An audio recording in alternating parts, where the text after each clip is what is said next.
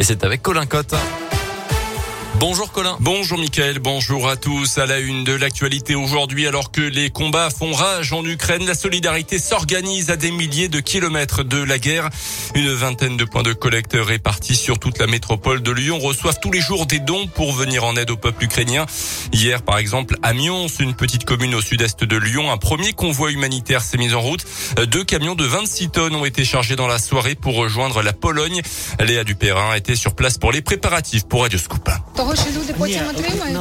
Bénévoles, élus locaux, habitants, ils sont venus aider à remplir les cartons, des vêtements, des produits d'hygiène, de la nourriture, mais aussi et surtout une tonne de matériel médical. Karine est infirmière à Mions. Je pense que c'est important euh, en amont déjà de tout euh, trier parce que c'est euh, là-bas après, je ne sais pas comment ça va se passer, mais on est humain et on peut pas rester sans rien faire quoi. À ses côtés, une jeune lyonnaise originaire d'Ukraine. Toute ma famille est là-bas, donc j'ai très mal au cœur de ce qui se passe. Ça me, ça me détruit de l'intérieur tout simplement. Et dans les moments comme ça, il faut être soudé, il faut aider les uns les autres. Au-delà des dons qui sont arrivés en quantité, Markian, le président de l'association Lyon-Ukraine, se réjouit de pouvoir agir dès aujourd'hui. On n'attendait pas que ça va être tellement vite, donc euh, ça fait plaisir parce que effectivement, nous sommes dans l'urgence, on veut aider aussitôt possible. Nous sommes contents que les mairies euh, ont réagi euh, aussi vite. D'autres convois humanitaires sont prévus dans les prochaines semaines. Un reportage en images à retrouver en intégralité sur notre site internet radioscoop.com.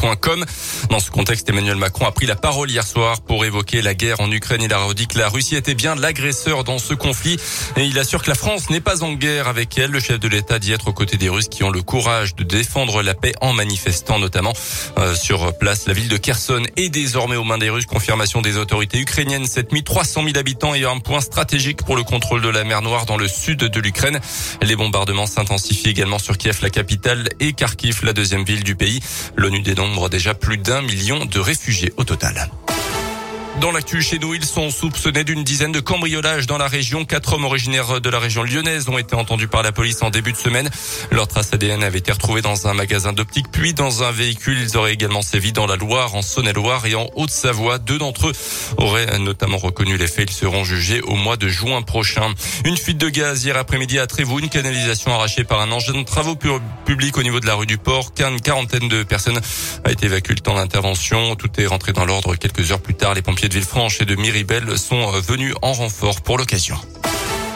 Le foot et la Coupe de France, Nantes qualifié pour la finale. Le 8 mai prochain au Stade de France, les Canaries sont imposés au tir au but contre l'AS Monaco. Nantes a défié Nice dans un peu plus euh, de deux mois. Notez toujours en foot que l'attaquant du FBVP, Geoffrey Karchi, est nommé pour le titre de meilleur joueur du mois de février en national avec quatre buts inscrits contre Avranches au Mans face à Créteil-Châteauroux ces dernières semaines. Le buteur bressan est nommé avec d'autres attaquants d'ailleurs. S'il remporte ce titre, ce serait une première pour le FBBP. Et puis on vient de l'apprendre, les sportifs russes et bélarusses finalement exclus des prochains Jeux paralympiques de Qui débute demain. Ils étaient autorisés jusque-là à participer, mais sous bannière neutre. Nouvelle sanction dans le monde du sport à cause de la guerre en Ukraine. La Russie ne participera pas non plus, par exemple, au prochain mondial de foot au Qatar.